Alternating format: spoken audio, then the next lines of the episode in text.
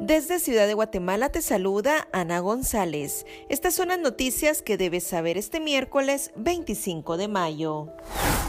Masacre en Texas. Al menos 19 muertos tras un tiroteo registrado en una escuela.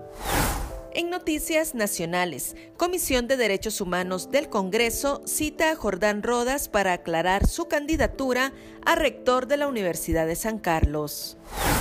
Autoridades identifican los tres cuerpos abandonados el lunes en Villanueva. Ministerio de Salud en alerta por los casos en la región de la viruela del mono. En nuestra sección de República Vive te hablamos sobre las localidades que aún están disponibles para el concierto de Alejandro Fernández. También te contamos sobre los principales hechos históricos que marcan las efemérides de este 25 de mayo. Eso es todo por hoy. Para mayor información ingresa a república.gt y mantente informado sobre las noticias del día. También nos puedes seguir en redes sociales como República GT.